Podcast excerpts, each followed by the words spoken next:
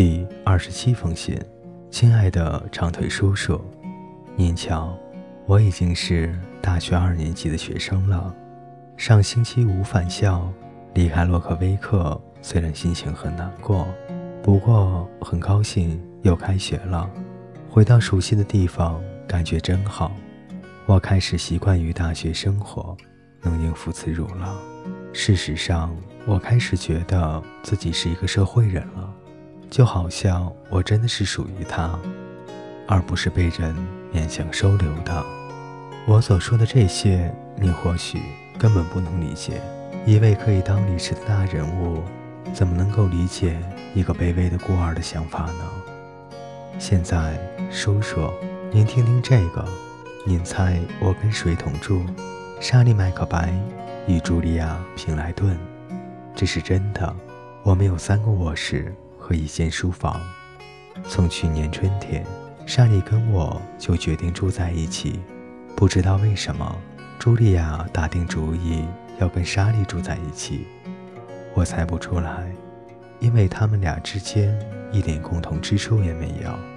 也许平莱顿家族的人生性谨慎，因循守旧。嗯，好字眼。总之，我们就住到了一起。想想看。约翰·格里尔孤儿院的孤儿乔洛莎·艾伯特与平莱顿家族的一员住在一起，这真是一个民主的国家。莎莉要竞选班代表，除非一切征兆都是假的，否则她会当选的。这是一种神秘的气息。我们像一个个政治家。哦，我告诉你，叔叔，当我们妇女争取我们的权利后，你们男人。最好加倍小心。下星期六投票，不管谁当选，晚上都将举行火炬游行。我开始选修化学，一个不寻常的学科。我从来没有听说过这种学科。现在讲到了分子和原子。下个月我能告诉您更多具体的东西。我开始学习辩论和逻辑，还有世界史。还有莎士比亚戏剧，还有法文，像这样持续几年，我会变得学识渊博。我宁愿选修经济而不是法文，不过我不敢，因为我担心自己若不继续修法文，教授可能不会让我通过。六月份的考试我勉强才通过，应该说，我高中的基础太薄弱了。班上有一个同学，法文说的和英文一样流利。他小时候随父母出国，在修道院学校读了三年。您可以想象他是如何鹤立鸡群。那些不规则动词对他来说像游戏一样。我多么希望小时候父母把我丢到法国修道院，而不是什么孤儿院。哎，不对，我不是这个意思。因为如果真的是那样的话，我又怎么能认识您呢？我宁愿认识您，哪怕不会法语。晚安，叔叔。我现在要去拜访哈利·马丁了，谈谈化学反应，顺便谈谈我对下一届班代表的看法。您积极参政的 J. 艾伯特，九月二十五日。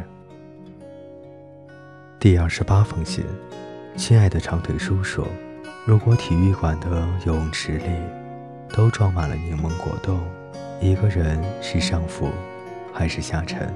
晚餐后我们在吃柠檬果冻时，有人提出这个问题，我们激烈的争论了半个小时，还是没有定论。莎莉认为它可以在里面游，而我断定。即使是世界最顶尖的游泳好手，也会沉下去了。能死在柠檬果冻中，不也很有趣吗？我们还讨论了其他问题：一，八角形的房子里，房间是什么形状？有的同学非说房间是方形的。我想他们一定像下边一样。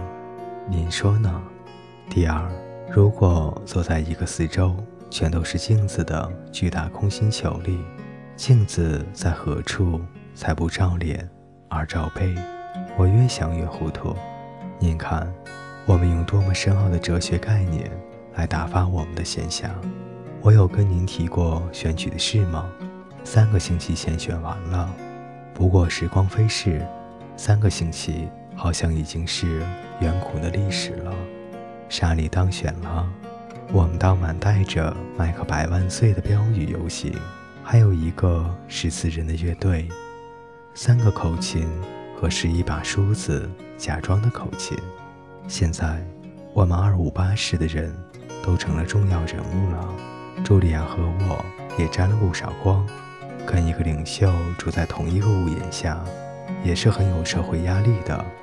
晚安，亲爱的叔叔，我是您的朱棣。十月十七日。